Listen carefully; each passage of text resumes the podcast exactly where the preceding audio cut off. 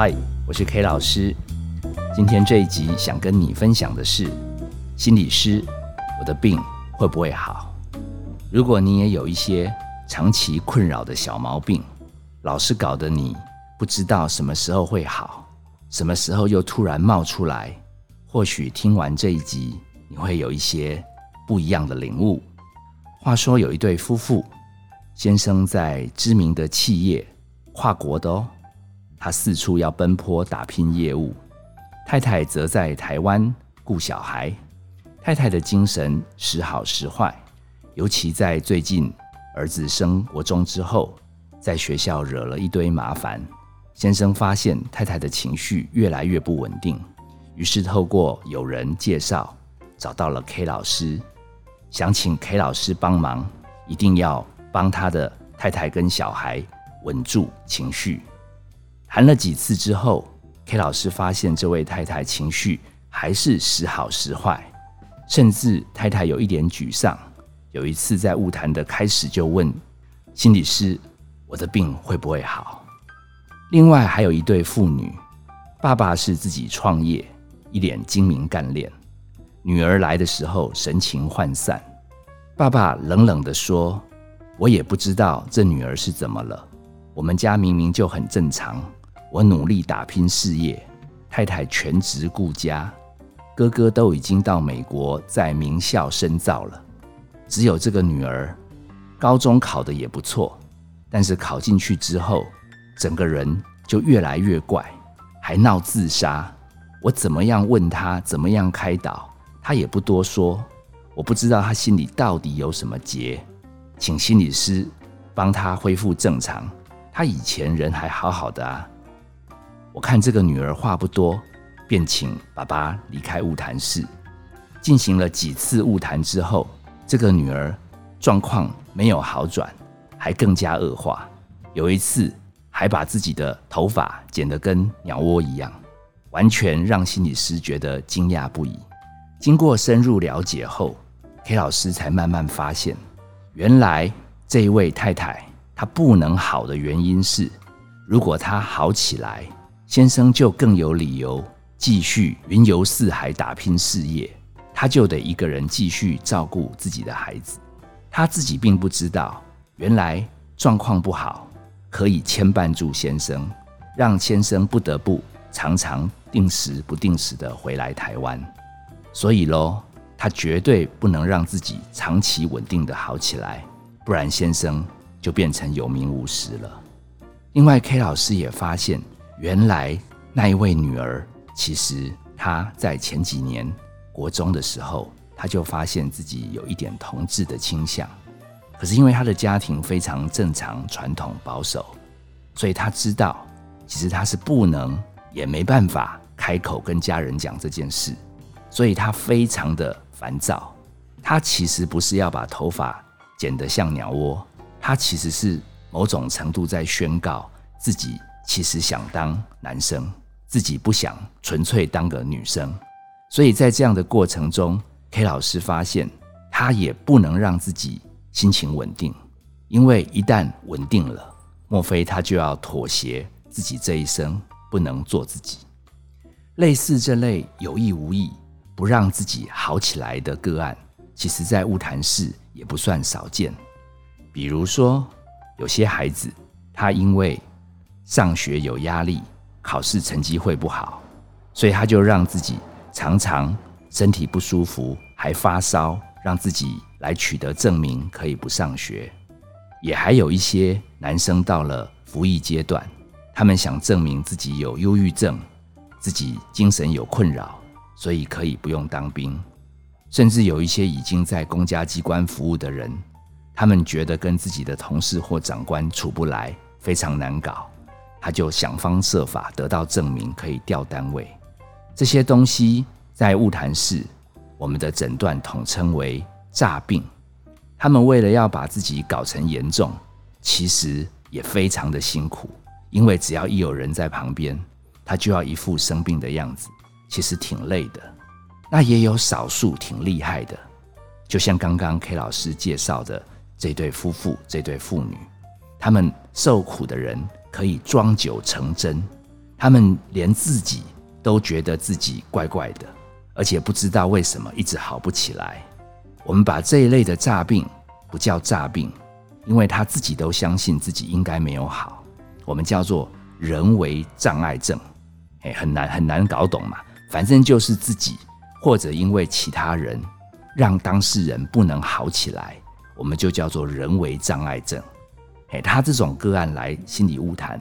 也很好啦，因为他们会长期来，但是也蛮挫折的，因为几乎他们不可能好起来，因为他们必须要有这个病，而且他们深信自己其实已经生病。其实 K 老师可以分享一个呃印象最深刻的例子，是有一个刚要入伍的阿兵哥，然后他特别来我们精神科挂号，他想取得忧郁症的证明，好证明他不适合在那个单位服役，他想要换单位。好他知道停役大概资格不符，但至少他可以调单位或者住院治疗。好，那因为状况太明显了，很像诈病，所以我们也只有跟他讲说，你这个是短期的不舒适。哦，你这个最多可以诊断叫做适应障碍症。哦，你过一阵子应该会好。他看我们不肯给他忧郁症的证明，就三不五时一直来挂号，一直请假。我们最后也有跟单位主管商量。是不是让他适度休假，给他更长的适应期？结果半年多之后，这个阿兵哥又来回诊，我发现他已经符合忧郁症的资格，因为他不知道，他演久了，他现在没有人在旁边的时候，他的状况也很不好。我们大脑其实是有回路的，你长时间扮演一个角色，扮演久了你是出不来的。这阿兵哥有一点惊讶，说：“所以我是真的生病吗？”我说：“你觉得你没有啊？”他说：“没有啊，我应该是演的啊。”我说：“你有没有发觉你最近真的瘦很多？你胃口真的很差，你没有在演呢，你生活已经一团糟了。”他很惊吓，说：“那我会不会好？”我说：“那你到底为什么一定要生病？”他说：“我就是不想见到那个机车长官啊。”K 老师也愣住了，原来答案这么简单，就是有一个人很难搞。我说：“那你能让他变不机车吗？”他说：“不可能，他就是很机车啊，所以我才想要生病。”让让我可以不要再见到他，找理由闪掉他。我说好吧，那如果你继续要锻炼这个，你不学学李嘉诚？他说李嘉诚是谁？我也快昏头了，连香港巨富李嘉诚都不知道。我就跟他讲了一个小故事。我说李嘉诚跟你不一样，李嘉诚他儿子曾经被绑匪绑走，后来绑匪跟李嘉诚对话谈那个赎金，李嘉诚冷静到连绑匪都害怕。